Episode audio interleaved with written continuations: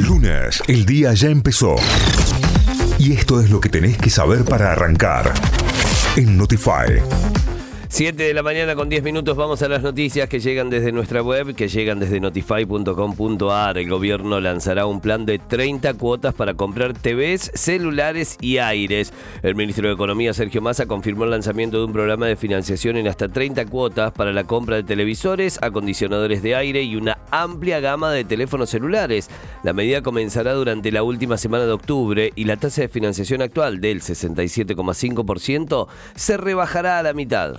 Eh, Sergio Massa también adelantó además que se modificará el piso de ganancias. El ministro de Economía anunció la suba del mínimo no imponible del impuesto a las ganancias a partir de noviembre. Al respecto, Massa adelantó que a partir del 1 de noviembre se aplicará una suba del mínimo no imponible que pasará de los 280.700 pesos actuales a por estar encima de los 330.000 pesos para garantizar que los trabajadores no pierdan en el impuesto a las ganancias lo que ganan en horas extras y en la paritaria.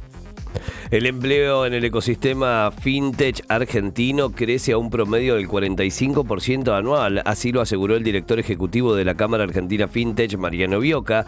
El nivel de empleo en el sector crece a un promedio anual del 45% desde 2017 en Argentina, año de la creación de la entidad, cuando trabajaban 6.961 personas en la industria, y que para fines de, 2022 estiman llegar a 27.128 empleos, afirmó leve alza en las ventas para el Día de la Madre, pero con regalos más económicos. Las ventas por el Día de la Madre en la provincia de Córdoba tuvieron una leve alza respecto de la misma efeméride comercial del año pasado, aunque la mayoría de los regalos fueron de menor valor. Así lo refleja un informe realizado por la Federación Comercial de Córdoba. Según el relevamiento, las ventas tuvieron un alza del 1,2%, eh, medidas en unidades en comparación con la misma fecha festiva del año 2021. Boca perdió en su visita a Rosario. El Ceneice no pudo escaparse en la punta del campeonato después de perder 2 a 0 ante Newells por la fecha 26 de la Liga Profesional. El hincha de Boca tiene que estar tranquilo, ya lo dijo Leto.